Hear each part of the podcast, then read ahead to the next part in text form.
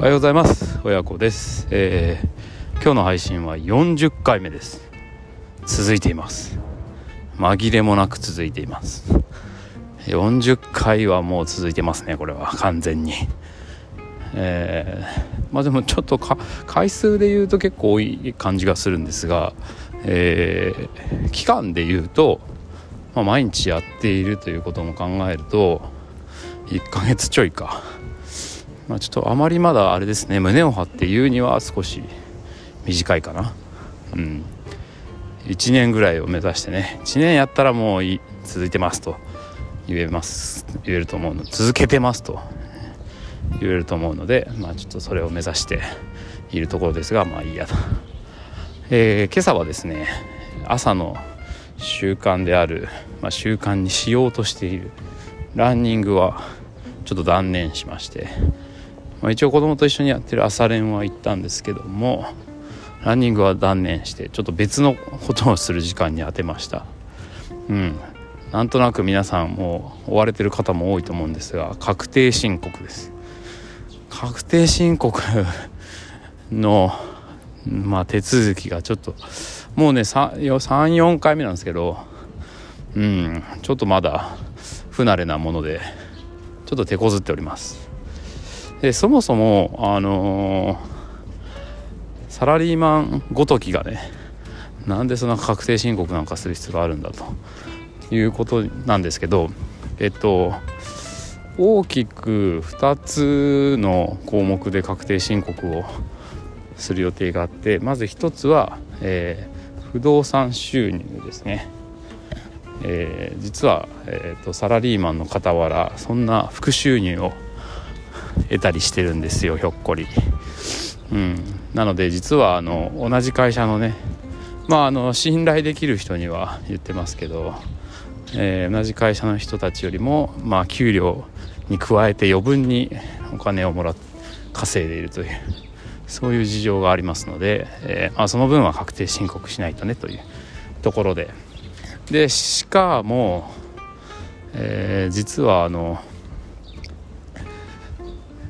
去年前回の確定申告まではもろもろあの不動産取得の時にかかった、えー、経費とかがあったんでまあ赤字で申告できたんですよね。だからまあえっ、とまあ納めていた源泉徴収で納めあの取られていた、えー、所得税が返ってくるっていうパターンだったんですけど、まあ、おそらく今年はあまり経費がそんなに稼げないのでまあ素直に利益が出てますよと。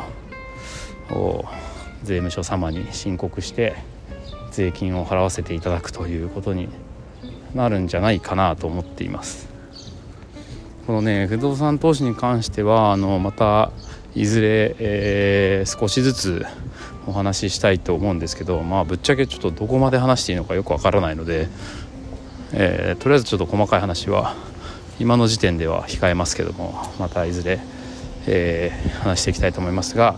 えっとサクッと言うとですね2軒、えー、区分マンションい、まあ、いわゆるマンションの部屋を持っていて、えー、そこから、えー、毎月お家賃を頂いていると。ただまあ僕もマンションを2つも、えー、キャッシュでボンと買えるほど金持ちじゃありませんのでもちろん借金ですね。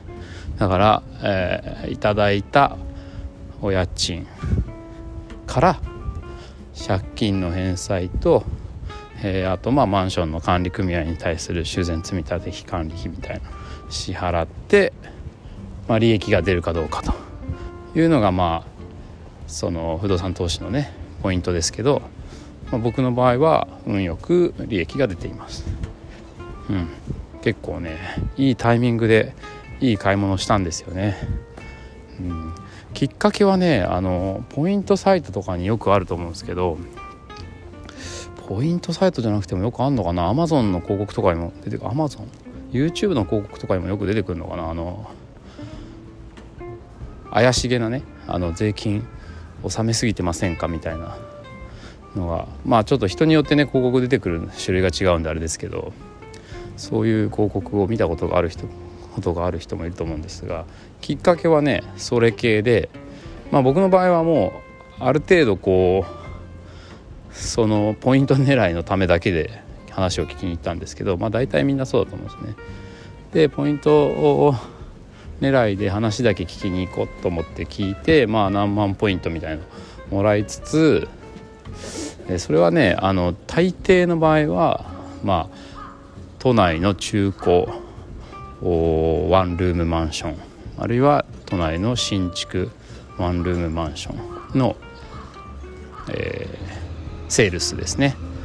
で、えー、まあそこで引っかかるほど僕もバカじゃないのでそこはさすがに回避したんですけど